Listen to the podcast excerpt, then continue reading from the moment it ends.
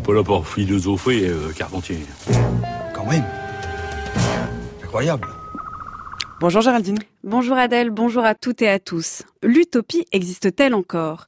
Développée par l'anglais Thomas More au début du XVIe siècle, l'utopie désigne un idéal social et politique. Son étymologie, signifiant à la fois le lieu bon et le lieu inexistant, elle indique qu'une société bien organisée et organisée en vue du bien reste au pire un idéal impossible à atteindre, au mieux une idée directrice, un horizon qui nous guide. Genre qui culmine au siècle des Lumières et jusqu'au socialisme de Charles Fourier, l'utopie a peu à peu laissé place à des théories inverse, les dystopies, qui trouvent dans une situation donnée non pas les moyens d'atteindre le meilleur, mais les ferments du pire. Ce sont tous les récits de science-fiction par exemple, d'Aldous Huxley ou de George Orwell.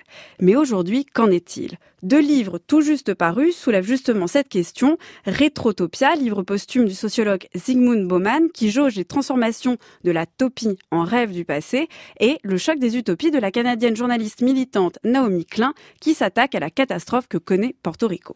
C'est la tempête la plus dévastatrice à frapper l'île en presque 90 ans. L'ouragan Maria a causé de nombreux dégâts à Porto Rico.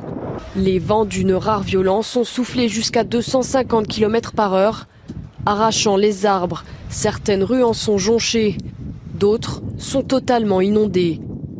Le toit de cette maison n'a pas résisté aux rafales. L'île de Porto Rico est ce jeudi totalement privée d'électricité. C'est clairement la pire expérience d'ouragan que j'ai eue. Nous vivons à Porto Rico depuis 30 ans, donc on en a connu certains, mais aucun n'était aussi intense que celui-ci.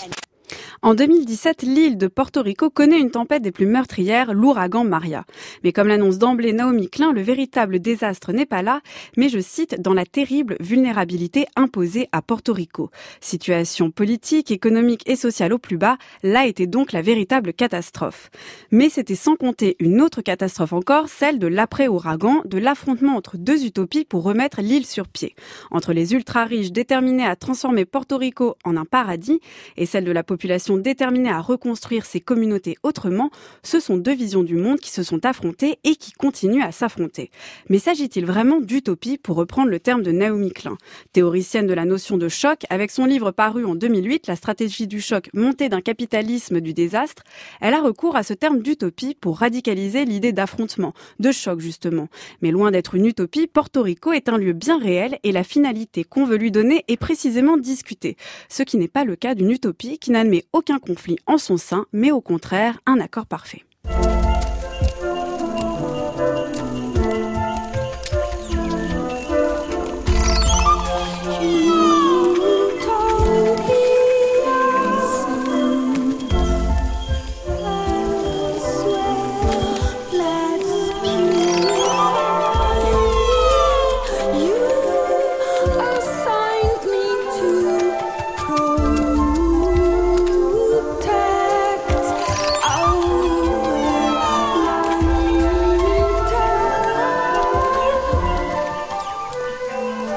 Conformément à l'esprit de l'utopie, la rétrotopia tire son impulsion d'un espoir bien précis, celui de réconcilier enfin la sécurité et la liberté. J'entends suivre ici les méandres les plus significatifs de l'histoire de l'utopie moderne. Pour ce faire, je m'attacherai à démêler, décrire et explorer certaines des tendances les plus remarquables de l'actuelle phase rétrotopienne. Je pense en particulier à la réhabilitation du modèle communautaire tribal, à cette manière de renouer avec l'idée d'un moi primordial, à cette façon de tourner le dos à l'ordre civilisé.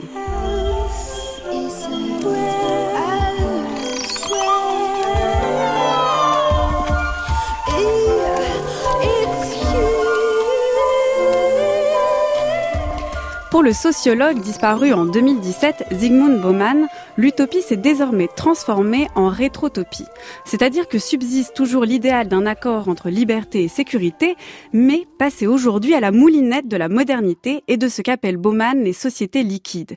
Ces sociétés sans organisation solide où chacun est livré à lui-même et à ses désirs infinis.